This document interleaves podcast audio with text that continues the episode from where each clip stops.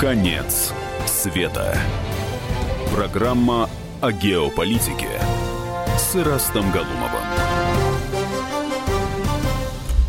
И в студии, как всегда, в это время главный редактор журнала «Мир и политика», автор ведущей программы «Конец света» Раст Галумов. Раст Александрович, добрый вечер, здравствуйте. Добрый вечер всем, кто нас слушает. Да, но мы сегодня вот с нашими радиослушателями уже затрагивали этот вопрос, э, итоги уходящего года, плюсы и минусы этого года, так что, с вашего позволения, я зачитаю несколько смс-сообщений. Э, Торговля и малый бизнес умирают, а жаль, пишут наши радиослушатели. Э, Дмитрий из Кемерово пишет, лично я за Путина, дай бог ему здоровья, успеха в делах. Если у него все получится, то и у нас нас у всех все будет хорошо.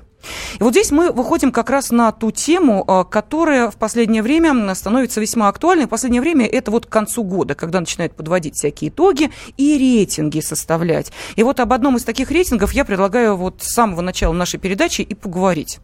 Э, рейтинг э, во-первых, составлялся по тому, как воспринимаются лидеры государства внутри страны, и а, каков рейтинг одобрения этих же лидеров тех же самых государств, но в таком мировом масштабе? Да, ну, э, все сегодня комментируют этот рейтинг. Э, ну, как бы он как бы почему комментируют, и особенно западные средства массовой информации, там вот такой казус угу. для нас, вроде бы для россиян, э, в том, что Путин, Владимир Путин, э, там по одним подсчетам он пятый, а по другим подсчетам он восьмой, чуть угу. там, ну где-то пятый между пятеркой и восьмеркой. А вот на первом месте абсолютно удивительная фигура – это Барак Обама. То есть получается, что если говорить о именно вот этом рейтинге, такой новогодний рейтинг, он не совсем может быть корректный, но вот это как бы любовь планеты к политическому лидеру. И получается, что Барак Обама самый популярный, не просто популярный по популярности, по упоминаемости, а самый любимый То политик. Есть его одобряют. Его любят, да. Получается, что он самый популярный политик в мире, потом Ангела Меркель идет, Дэвид Кэмерон и так далее. Вот надо сказать, что эти рейтинги, они, конечно, носят такой политический, пропагандистский uh-huh. характер. И я хочу успокоить э, наших слушателей, те, которые обратили внимание на этот рейтинг, что вообще самый популярный политик в мире все же Владимир Путин. Я сейчас докажу как. Дело в том, что там а, вот в соответствии с а, системой подсчета Гэллопа, там а, берется страна, например, Америка, а, и там, например, а, Конго. Так вот, Конго и Америка это равнозначные страны, и победа в этой стране в Конго, там, например, Барака Обамы, а, котируется так же, там, как победа Путина в Китае. Да, вот такая хитрость, да. И у нас там появились там э, такие страны, которые мы вообще даже не знали, что такие страны существуют, но там почему-то Барак Обама первый.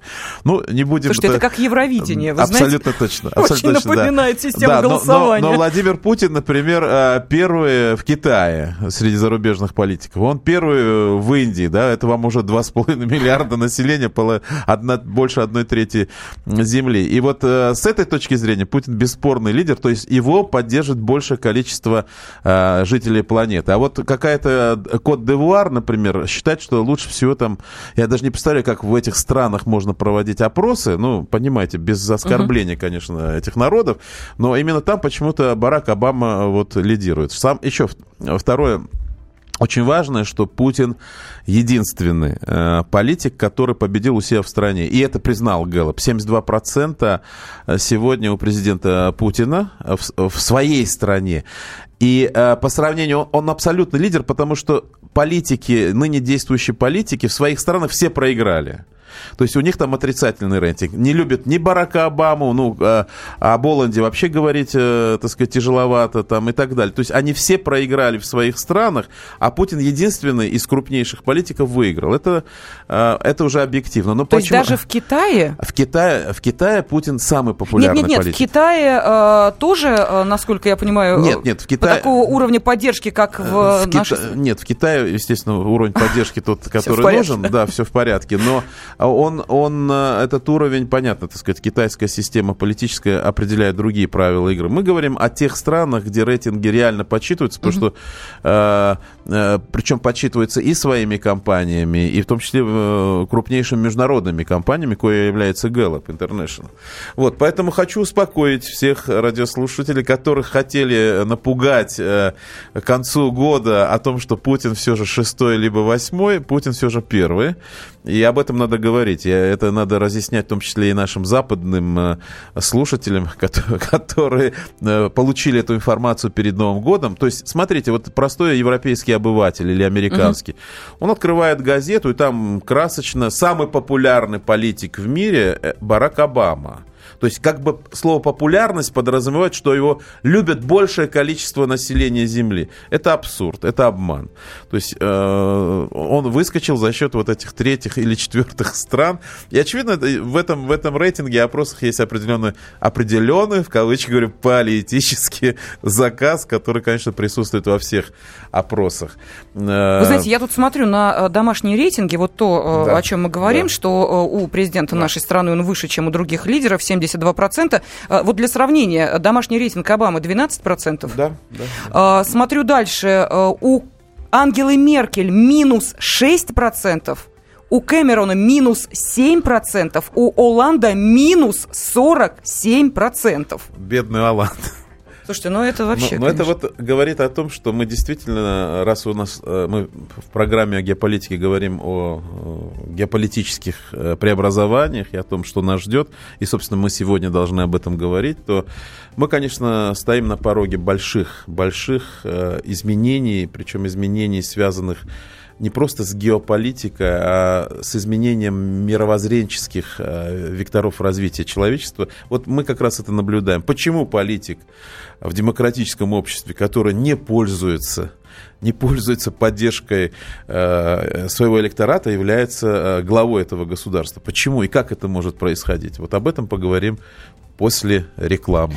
Да, но э, я хочу напомнить, что, э, конечно, есть и наши внутренние опросы, и вот об одном из них э, я упоминала. Так вот, в ЦИОМ в очередной раз провел свой рейтинг, что неудивительно, потому что конец года, еще раз скажу, это, конечно, вот как раз время подведения определенных итогов, мы об этом обязательно поговорим. Так вот, одобрение, уровень одобрения работы президента нашей страны до 89%. То есть вот такой сверхвысокий уровень одобрения держится уже да, полтора и, года. И поговорим после новостей, почему это произошло именно в этом году. Хотя э, экономика сегодня э, достаточно, ситуация в экономике сложная, люди говорят о том, что действительно жить стало сложнее, а рейтинг Путина растет. Поразительно. Да, ну что же, буквально через 4 минуты продолжим обсуждение того, что происходит в мировой политике.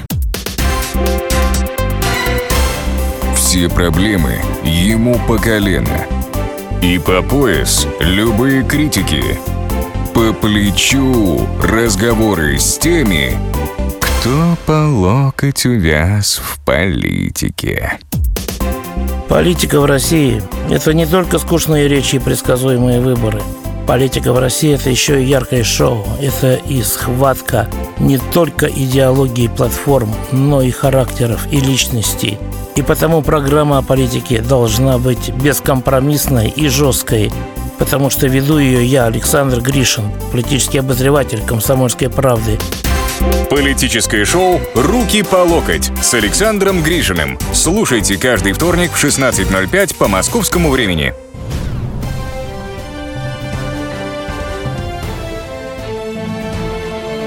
Конец света. Программа о геополитике с Ирастом Галумовым.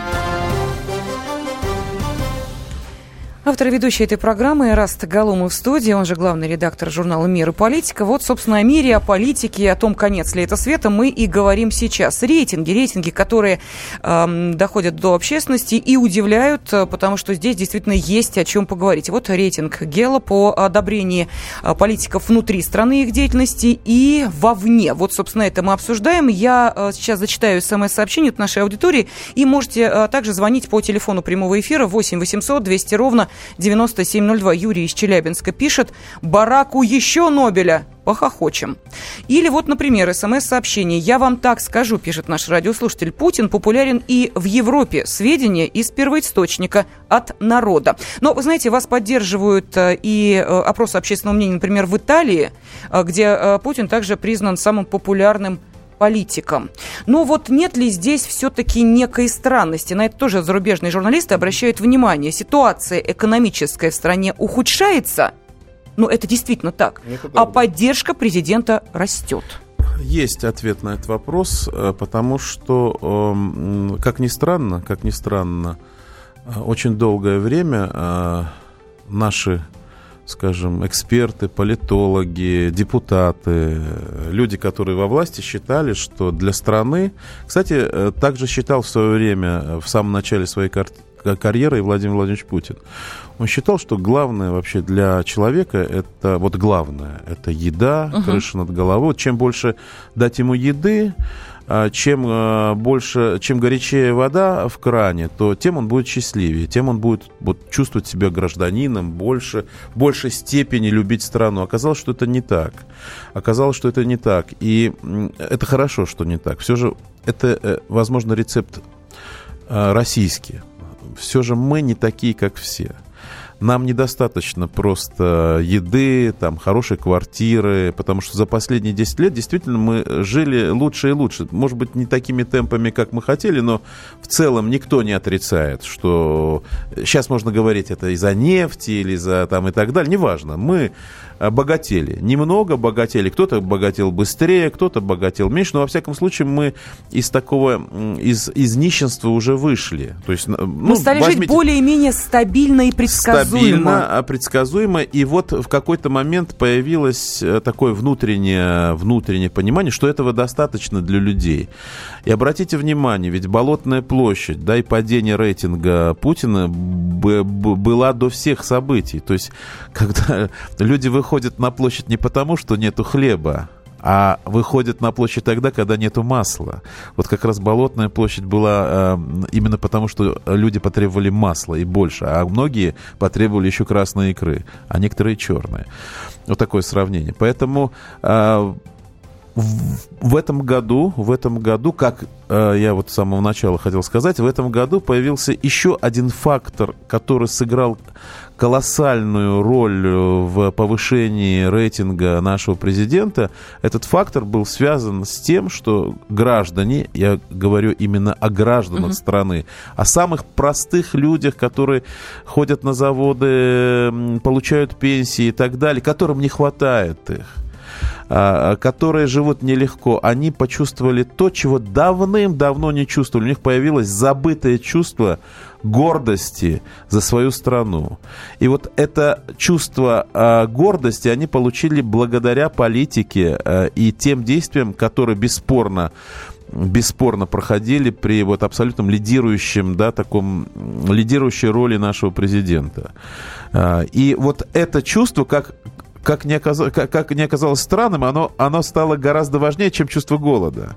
Чувство гордости, чувство сопричастности к чему-то крупному, к тому, что Россия становится крупной геополитической державой, державой, как ни странно, оказалось более важным для людей, и они действительно э, сделали вот это, они сделали этот рейтинг, тот, который мы сегодня видим. Uh-huh. Вот даже Гэллоп подтверждает 72, наши подтверждают 80, но это все равно беспрецедентно высокий рейтинг политика. Ну вот Особенно один из наших слушателей говорит, да. все эти рейтинги это подлог и обман. Но давайте вспомним, Но ну, что Гэллоп я... это все-таки рейтинг, что называется, не внутренний. Да, вот мы можем да. не доверять в ЦИОМ. Скажем, ой, да, все да, куплено, да. ой, да, эти 80 там процентов. Но Гэллоп это как раз та самая структура, которая хотела бы, чтобы рейтинг был э, меньше и, наверное, всячески бы старалась это сделать, но при всем при том, что это авторитетная структура, uh-huh. надо отдать ей должное. А, вот а, то, чего нам не хватало, то, чего не хватало, то, чего не хватало россиянам, мы начали получать как раз в рамках вот своего геополитического восприятия мира. То есть даже бабушка, которая слушает радио и интересуется. Кстати, хочу отметить, что вот в нашем журнале есть определенные коммуникации с регионами, и а, мы ощущаем, что, во-первых, растут тиражи журнала «Мир и политика», а, он стал более, таким, более таким ярким, скажем так, для народа, да. У нас растут тиражи, потому что этот журнал 2-3 года назад, ну, раскупался очень плохо. Сегодня он находится там на лотках, на вокзалах и так далее. И те люди, которые покупали там, например, какую-то веселую газету, где писали о Киркорове, там, да, и о том, э, кто будет следующим мужем Аллу Пугачевой, эти люди сегодня интересуются и политикой, внешней политикой. Их интересует Обама, их интересует, а, сколько ракет долетели до, по целям там, Даиш, э, что планирует э, Генеральный штаб России. То есть люди ощутили, начали ощущать себя гражданами этого государства, которое выходит из Хорошо из этого своего геополитического, геостратегического тупика. При всем при том, я говорю это, потому что я являюсь критиком во многом э, экономической политики нашего правительства. Давайте тогда э, нашей аудитории дадим возможность э, высказать свою точку зрения и по поводу рейтингов, и по поводу того, что они могли бы считать вот итогами уходящего года, что их удовлетворяет, а что, наоборот, вызывает, ну, может быть, какие-то негативные эмоции. Василий, здравствуйте. Здравствуйте, Василий Новосибирск. Я вот не знаю, где эти вот рейтинги вообще проходят, кто это вообще, где это вообще спрашивают, там 72%, 82%. То есть я вот, допустим, как бы не одобряю ни политику там вот этого правительства. Ну, вы входите в эти 30%, которые не одобряют, знаете, поэтому вы, вы учтены. Люди, люди живут широко закрытыми глазами. Вообще бардак. Нет, но это ваша открыт. точка зрения, понимаете? А, Давайте мы будем говорить не за всех людей, а будем конкретно но, говорить но, за себя. С чего вы, собственно, и начали? Нет, Спасибо вот, вам большое. Нет, я, я бы дал сказать ему. Дело в том, что совершенно правильно, говорит, мы... мы нет, он, просто время у нас поджимает, да. поэтому мы не можем очень долго давать возможность говорить. 30 процентов, 30 процентов, 20 процентов это десятки миллионов людей, которые не одобряют политику Путина, не одобряют то, что он делает Слушайте, Раст Александрович, 12% поддержка Обамы в Америке. Это вот о чем говорит? Скажите, но, пожалуйста. Но, это, это хорошо. А чем тогда это... недовольны 78%? Вот это как-то сказывается на Обаме, э, на его решениях, э, на том, что происходит в стране. Мы сейчас про Америку. 12% поддержка Обамы. Это как? Это западная политическая культура, которой нам еще предстоит как бы привыкать. Западная политическая uh-huh. культура, Э, которая позволяет политику находиться у власти до определенного там президентского срока. Ведь у него э, э, этот рейтинг падал постепенно и не сразу, не в один день. Он пришел на выборной волне, получив наибольшее количество голосов. Вот здесь надо, кстати, вот очень интересная дискуссия, которая, возможно, сейчас заинтересует наших слушателей. Вообще, нужны ли выборы в России? Нужны ли в России вот в нынешней ситуации выборы? Если у нас есть система рейтингового определения, да, поддержки, то зачем нам еще раз подтверждать это, выгоняя народ к избирательным участкам и, и э, проводить этот спектакль, этот фарс, э, который, собственно, не нужен совершенно.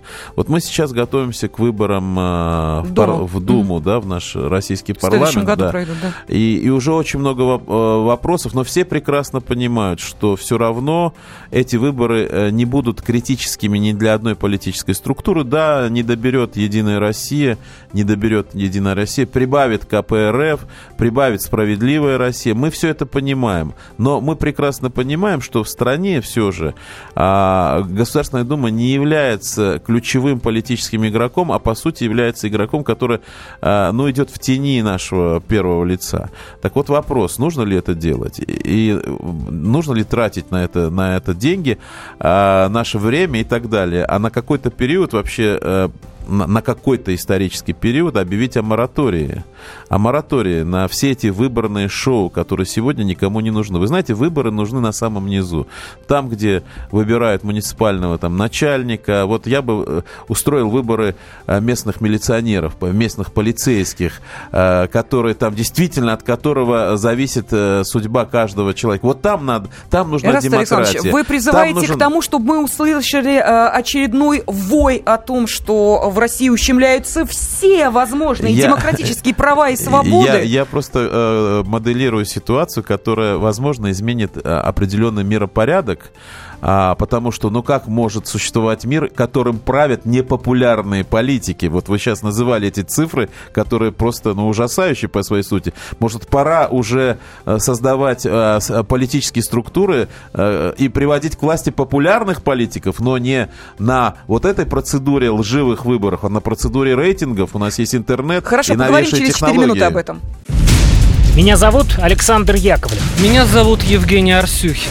У нас есть к вам убедительная просьба. Ни в коем случае не включайте радио «Комсомольская правда». В понедельник в 6 вечера. Но если вы все-таки решитесь это сделать, то вы услышите.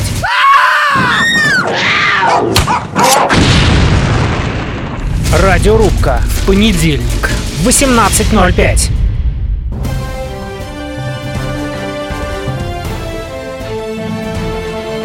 Конец света. Программа о геополитике с Ирастом Галумовым. Автор ведущей этой программы, главный редактор журнала «Мир и политика» Эраст Галумов в студии. Вот, э, Эраст Александрович, мы сейчас с вами от темы рейтингов э, перешли к достаточно ну, горячей теме. Я хочу сказать, что это все же новогодняя, немножко предновогодняя программа, и надо делать определенную поправку, потому что наша программа называется «Конец света», и когда мы говорим, а вдруг конец света, и нужны ли выборы в конце света? Конечно, выборы нужны. Вот Алексей пишет, выборы не нужны. А, вот, видите, да. Ну, здесь э, мы специально спровоцировали с вами, с вами эту тему, потому что действительно это очень важный момент. Э, э, он, э, эта тема появилась после того, когда вы объявили о том, сколько поддерживают Обаму, Оланда и Меркель в своих странах. И действительно непонятно, как это происходит. Вы знаете, я много занимался вот этими выборными технологиями, и в свое время еще вот когда, когда только появились первые губернаторы, президенты, и даже побывал министром в одной из республик, небольшой республики, которая, которая вот э, была, так сказать, в, ча- в, в процессе изменения своей политической структуры, когда советы менялись там и так uh-huh. далее. Ну, и, и, и понимая, понимая все вот всю эту процедуру, прекрасно понимаю, что в выборных технологиях существует элемент а, а, такого, знаете, элемент пропаганды и манипулирования. Во всех выборных технологиях, говорю это профессионально, а потому что, вот, например, всеобщее выборное право, о котором мы говорим, всеобщее выборное право, оно было не всегда. Оно появилось в 18, 19, 20 веке. Подождите, всеобщее... 9 век, Россия, Великий Новгород, а, когда а, избирали князя да, да, да, путем да. голосования, причем а, нет, все нет, нет, жители города могли нет, принять... Нет, нет, нет, как нет, это нет? Нет, нет, нет. Лен, это, эта тема, а, значит, голосовать имели право только люди, которые, вот главы семейств, бояре. Во-первых, выбирали на вече выбирали, да. И вот всеобщего ну, голосования не было. это вот смотрите, есть народный сход. Я, я сейчас вам, я говорю проблематику не только а, вот нашей России, это проблематика существовавшая много столетий. Всеобщие, всеобщие выборы в том, в том аспекте, который мы наблюдаем сегодня, они появились буквально 2-3 века назад. 2-3 века назад. Почему? Потому что э, очень легко манипулировать массами людей. Массами людей, которые Э, которые, скажем, э, особенно массами, вы знаете, еще время, да, когда э, хлеба и зрелищ, и за первые, первые примеры подкупа избирателей мы помним еще по Риму, когда когда можно было... Голоса покупали просто. Причем голоса, голоса покупали у римлян, которые имели право, право этого голоса. И они продавали. Вот у меня есть голос. И он за там какие-то... Ну, мы очень далеко в историю ушли, да. да. Вот смотрите, здесь есть некая несправедливость. Mm-hmm. И вот я хочу, чтобы радиослушатели об этом задумались на эту тему. Вот, например, есть там какой-то... Ну, ну человек, который очень много сделал для страны. Это может профессор, там, доктор, mm-hmm. хирург. Mm-hmm. Он действительно... Он член член общества, он, он занят, он, он востребован, он, он абсолютно, да, он разбирается, э, он живет очень долго в России, он очень долго живет в России э, он понимает, чего хочет. Э, то есть это, это такой пассионарий. И у него есть один голос. Сейчас не хочу никого оскорбить, не, не хочу никого Давайте обидеть. без национальности, без да? национальности. Вот, так, трудовой мигрант. Да, некий трудовой мигрант, и даже не трудовой мигрант, человек, который приехал в нашу uh-huh, страну, uh-huh приехал в нашу страну, может, приехал к родственникам, неважно кто он, может быть русский, армянин, грузин, неважно, который еще ничего не сделал для этой страны. Ну, абсолютно ничего. Он, и он получил гражданство, женился, ну, неважно как. А, получил гражданство. И вот этот человек, который еще ничего не сделал для страны и не понимает еще вообще всех процессов, как здесь все происходит и так далее, этот человек имеет такой же один голос, как тот самый пассионарий, о котором я рассказывал в самом начале. Так вот, дело не в том, что они не должны иметь голоса, дело в том, что вот этот второй человек, это очень э, удобный э, элемент для манипулирования. Как раз тех технологий, которые рассчитываются на основные массы. Угу. На основные массы. Теперь Потому у меня два что вопроса. манипулировать, это манипулировать человеком, который знает два вопроса. Да, Скажите, да. пожалуйста, кто будет э, решать важность того или иного человека для э, этого избирательного процесса?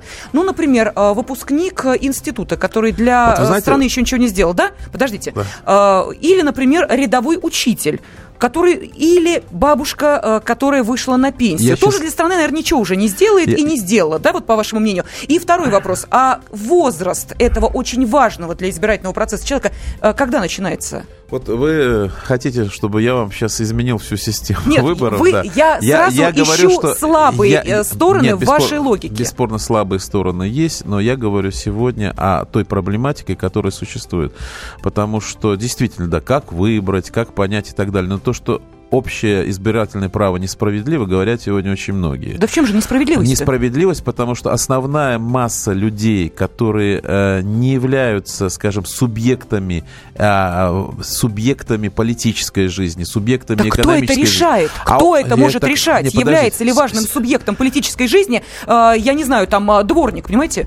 Вот вы считаете нет, а я считаю, что да. Смотрите, дайте я с- доскажу. Пожалуйста. Да, это хорошо, что вас тронуло и так эмоционально. Нет, ну А потому вот что э, мне кажется, мы хорошо, сегодня, да, извините. И, кстати, возраст избирателя тоже надо поднимать, однозначно. Потому что, ну, не может молодой парень там с 18 лет, э, там, даже с 20, э, иметь, э, понимать, кого его надо выбрать. Да вы Потому что? это абсолютно другая манипуляционная среда. А если он шикарный программист? А если он э, начинающий, я не знаю, литературный гений? В свои 18 лет пусть- он тоже не пусть имеет права. докажет, Пусть докажет, э, что он э, зрелый гражданин в 27-28 лет и получит свое избирательное право. Тогда и паспорт Вы знаете- нужно выдавать вы знаете, я- Я, 27-28. вам еще скажу одно. Ну, кстати, да, почему нет? А почему нет? Я, когда шел на программу, я, так сказать, э, думал о том, э, ну, какую тему будем обсуждать. И, э, ну, хот- хотел, естественно, перейти там, раз мы говорим об итогах прошедшего года, Поговорим, о, ко- о поговорим, кору- о еще. коррупции, да, о коррупции и так далее. И вот у меня появилась такая мысль, вот как раз э, коррупционная тема. Думаю, а кто вообще э, мешает, а вообще кто, почему коррупция в России процветает, и она становится изощренной и другой. И я нашел ответ э, на этот вопрос, потому что, помните, был такой э, термин «младореформаторы». То есть вот у нас всегда «младо», «младо», не потому что я уже не «младо», но я думаю, что вот э, радиослушатели должны, так сказать, поддержать меня в этом плане. Э, Пришли младореформаторы, то есть была система, Советский Союз, была система кадровая, была система отбора, номенклатурная. Ты никогда не мог стать руководителем, директором завода, если ты не был главным инженером. Ты никогда не, не можешь стать глав... не мог бы стать главным Ну, это инженером. социальные лифты, да. Нет, это не социальные лифты, Ну, а это, что это это? Как это? профессиональные И лифты. социальные тоже, Соци- простите. Нет, это профессиональные лифты. Ты не мог стать руководителем, например, объединения, да, не, не будучи там директором завода и так далее. И также в партийной иерархии. И у нас появились младореформаторы. Младореформаторы, ну, в лице известных фамилий, которые, кстати, до сих пор еще находятся у власти и э, закатывают шумные корпоративы. Э, Корпоративы, ко- которые, информация о которых сразу становится достоянием гласности. А, Так вот, а вот эти младореформаторы, в принципе, разрушили страну, разрушили, и худо-бедно, худо-бедно мы как-то вы, выкарабкались из этой ситуации, осудив этот период. Все же мы осуждаем. Было неправильно, американцы доминировали и далее. Не будем сейчас касаться этого. Но, но слово было «младо». Пришла некая молодежь, она была моложе, она была агрессивней, но она была непрофессиональной, поэтому столько ошибок. Вот сегодня, сегодня а, у нас а, а в- а не в политику, а в такую, знаете, в чиновничью среду пошло очень много молодежи. Причем это молодежь такого карьерного а, склада. Я часто встречаю это, скажем, ну, заходишь в какой-то кабинет, где, ну, ты понимаешь, э, что там должен сидеть человек с опытом, человек, прошедший какие-то ступени, какие-то инстанции, чиновник, который решает достаточно важные вопросы, экономические, там, социальные, что-то выдает и подписывает. Ты видишь, что за этим креслом сидит такой парень лет 20 67. А, в хорошем костюме, в очень дорогом костюме, с хорошим, очень правильно выглядящий человек.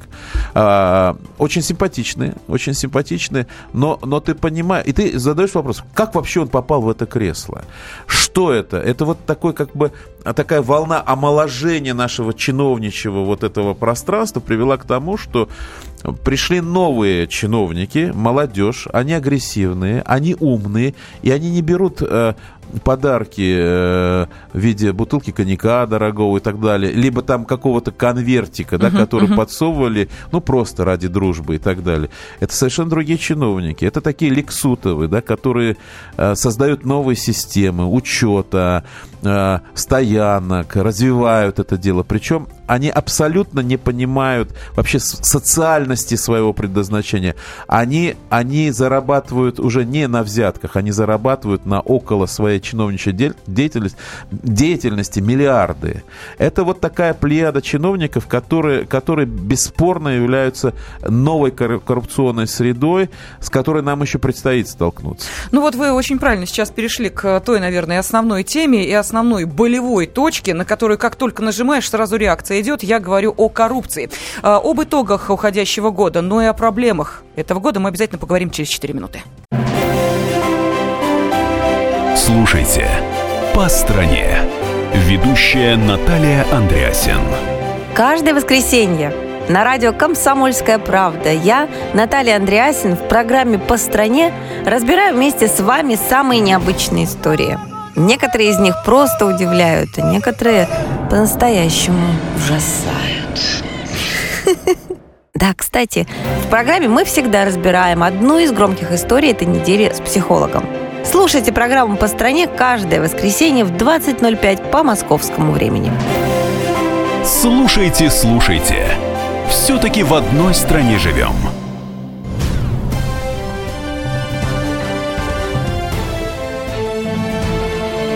Конец света. Программа о геополитике с Ирастом Галумовым. Мы продолжаем здесь и за рамками нашего эфира спорить с автором и ведущим этой программы, главным редактором журнала «Мир. Политика» Ирастом Галумовым. Мы как-то вот остановились на выборах, хотели поговорить об итогах года, но вот выборы это 2016, и мы как-то с вами вперед Ну вот мы и говорим забегаем. о следующих выборах, и уже идет такая информационная накачка, что Единая Россия потеряет голоса. а- Ой, прошу прощения, у нас Александр уже полчаса ждет Ну, э, давайте, возможности Александр, э, прозвучать в нашем эфире. Александр, простите, пожалуйста, мы так увлеклись. Спасибо большое. Да, спасибо вам, что дождались. Спасибо огромное. Ничего. Это самое, хотел что сказать. Во-первых, ну, насчет э, Путина, там, поддержки и так далее. Естественно, там, Путина уважают и любят, кроме э, отдельно взятых, например, э, там, детков или еще кого-то, кто смотрит э, и слушает там совершенно другие, не ну, скажем так, не центральные телеканалы там и про- программы, скажем так, а типа «Эхо Москвы» или что-то такое, там такое начинают нести, что ужас, вот по улице иногда ходит, э, слышишь. Значит, так вот, хочу что сказать. Значит, во-первых, э, многие не разделяют, э, не понимают, например, что вообще-то есть президент, а у министров, которых, например, ну, некоторых из которых, значит, э, э, ну, на них наезжают, да, многие люди, значит, плохо к ним относятся, э, у них вообще-то главой является глава правительства, да? Ну, Премьер-министр, да, совершенно верно. Да, премьер-министр. Так Мгм. вот, и в принципе люди этого не понимают, да, то есть они подотчетны, эти министры подотчетны Медведеву. Вот, и если что-то не так, то есть он должен по шапке им давать или что-то менять, а не президент лично вмешиваться в работу, э, значит, министерства, ну, понимаете, да, там, про- самого правительства. Так вот, ну, иногда только уж совсем когда. Вот, это во-первых. Во-вторых, значит, э, хотел сказать по поводу выбора, ну, вот это, по интернету и так далее, ам, значит, рейтинги и так далее. А, Поймите, что огромное количество народа э, либо не имеет возможности э, в интернете, либо он не понимает... Ну, мы об этом говорили Да, сейчас. спасибо Интернет- огромное. я мы же- мы Я же- прошу у нас прощения, у нас программа- пять минут остается, да, нас поэтому я э, вынуждена э, вас прервать. предновогодняя, поэтому мы фантазируем, немножко приукрашиваем. Я вот Тарасу да. Александровичу, вы Да. знаете, э, Александр, Да. сказала то же самое. Я Да. говорю, вот большин... Да. э, нет, не в Ну, большинстве, во многих да. э, регионах э, России есть населенные пункты, которые до сих пор без электроэнергии. Вот какой интернет вообще, о чем ну, мы говорим? не романтик вы, Лена, не романтик. Нет, я не романтик, Я, я все же обращаюсь к слушателям роман- романтикам, Хорошо, которые давайте. хотят жить в новой стране, которые мы должны искать все же новые формы, новое понимание, новое, новое присутствие в этом мире. И надо сказать, что прошлый год, еще этот год, он, он а, был годом изменений, годом, а,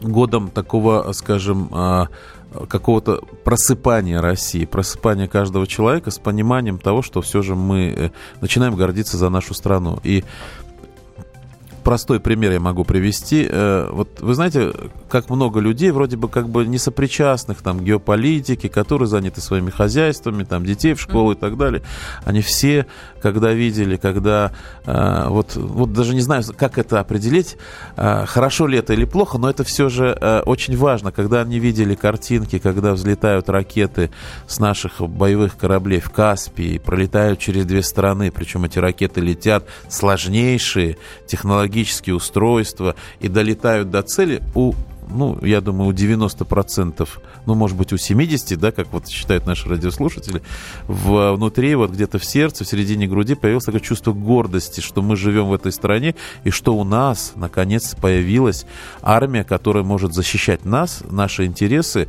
и, и мы в этой, в этой части в безопасности. Я вам еще э, приведу один пример, который э, всем ясен, все о нем знают, но э, о нем как-то мало говорят. Дело в том, что вот сегодня говорят, э, Россия региональная держава, не региональная, первая экономика. Все, кто хотят принизить, говорят, да вы вообще там 15 там 15 экономика, посмотрите, как вы живете. Да, да у вас ничего нет, вы, у вас экономика, вы, вы, вы скоро умрете. Я хочу им ответить, не умрем мы никогда, потому что Россия исторически самые сложные экономические и политические времена всегда концентрировалась, и, и народ начинал ощущать эту общесть. Так было в первый период Первой мировой войны, э, и так было в период Второй мировой войны, где как бы в тоталитарном обществе, да, люди должны были ненавидеть, они были гонимы властью и так далее, но в нужный момент сработала вот эта генетика, которая, которая по сути, э, э, покорила весь мир. Весь мир, я имею в виду Европу, и мы стали действительно победителями. Вот в, в этой части, в части роста, роста вот этого внутреннего, внутреннего самосознания, любви к своей стране, и отсюда и рейтинг Путина, этот год был решающим, бесспорно, для нас, потому что, э, как ни странно, это было важнее всего. Теперь э, вопрос об экономике и о том, что нам делать. Экономика бесспорно остается самым главным нашим вопросом, и мы не должны уповать на то, что, а, вот смотрите, мы ракетами пуляем везде, а внутри не надо заниматься нашей внутренней экономикой. Я думаю, что это тема, которая должна быть главной в следующем году. Да, кстати, вот я не сказал о той мысли, которую хотел в самом начале сказать. Почему Россия, хоть и не первая экономика, но Россия единственная страна в мире, которая может дать адекватный военный ответ Соединенным Штатам Америки. То есть как бы существует Соединенные Штаты Америки, самая мощная военная держава, и всего лишь вторая страна Россия, которая может ответить Америке. И вот эта возможность ответа делает нашу страну независимой и защищенной от всех наших э, перипетий и неудач, которые бы могли быть. Мы бы давно уже были Югославией, нас бы давно расчленили, если бы у нас э, э, не, не, не, если у нас отсутствовала бы возможность, возможность дать адекватный ответ. Так вот, я хочу всех россиян еще раз поздравить с тем, что мы единственная страна в мире, а по сути вторая военная держава мира. И даже объединенные натовские войска, которыми нас пугают, не в состоянии нанести удар без нашего ответа. Там, э, это можно, кстати, провести программу по военной тематике, это отдельная. Надеюсь, в следующем году мы встретимся на эту тему. Но это действительно наша победа. Это наша победа, когда люди, во-первых, поняли, что деньги, которые тратятся на вооружение, они тратятся не напрасно прекрасно. Это деньги наши, наших налогоплательщиков, наши с вами. И когда мы видим, что ракета взлетает, да еще через две страны, через всю Азию пролетевшая попадает в цель, когда наши ракетоносцы подлетают и пускают э, ракету, которая в состоянии поразить цель на расстоянии 4,5 тысячи километров, вы знаете, что в Гугле появилась такая игра, э, линейка Гугла, измерь, э, так сказать, расстояние, попадаешь ли ты под э, действие российских ракет или нет. Да, в Гугле такая игра была. Э, так вот, э, э, это, это все говорит о том, что мы находимся, очень трудно идем и восстанавливаемся. Восстанавливаемся как страна, которая все же жаждет справедливости, как страна, которая никому не хочет угрожать, но и как страна, которая не хочет никому свое ничего отдавать. Как сказал Владимир Владимирович Путин, медведь тайгу не отдаст. Это такой был сакраментальный тогда посыл, и весь мир воспринял это очень достаточно серьезно, да, такой как бы угу. из русской сказки. Медведь свое не отдаст. И я думаю, что это главная, главная наша победа э, в этом году, и э, хочу с этим поздравить наших радиослушателей, тех, которые действительно действительно поддерживают движение России вот по пути э, крупной военной ге, геостратегической державы. Кстати, кстати, со мной многие не согласны многие ведущие, соведущие, с которыми я вот встречаюсь в коридорах, есть многие программы, которые говорят, нет, Россия должна быть региональной, сытенькой такой, типа Норвегии. Вот, у нас должно все быть. Но вы знаете, Россия такой никогда не будет, потому что Россия это Россия. Россия нуждается в идее. И, и благо, что появляется идеология. И, и, кстати, эта идеология не скрепы, о которых многие говорят, появятся еще новые идеологические посылы, и, очевидно, это произойдет в следующем году. Ну что ж, спасибо огромное. С нами в студии, как всегда, в это время по четвергам был автор и ведущий программы «Конец света», главный редактор журнала «Мир и политика» Ираст Галумов. Ираст Спасибо, Лена, мы с вами хорошо работали. Надеюсь, что и в следующем году продолжим. Спасибо До свидания. Если всех экономистов выстроить в одну линию, они все равно будут показывать в разные стороны. Верное направление знает доктор экономических наук Михаил Делягин. Только он знает, кто такой Доу Джонс, где у него индекс, как его колебания влияют на мировую экономику и какое отношение он имеет к пиратам Карибского моря. Наш экономист расскажет об этом простым и понятным языком в программе «Час Делягина».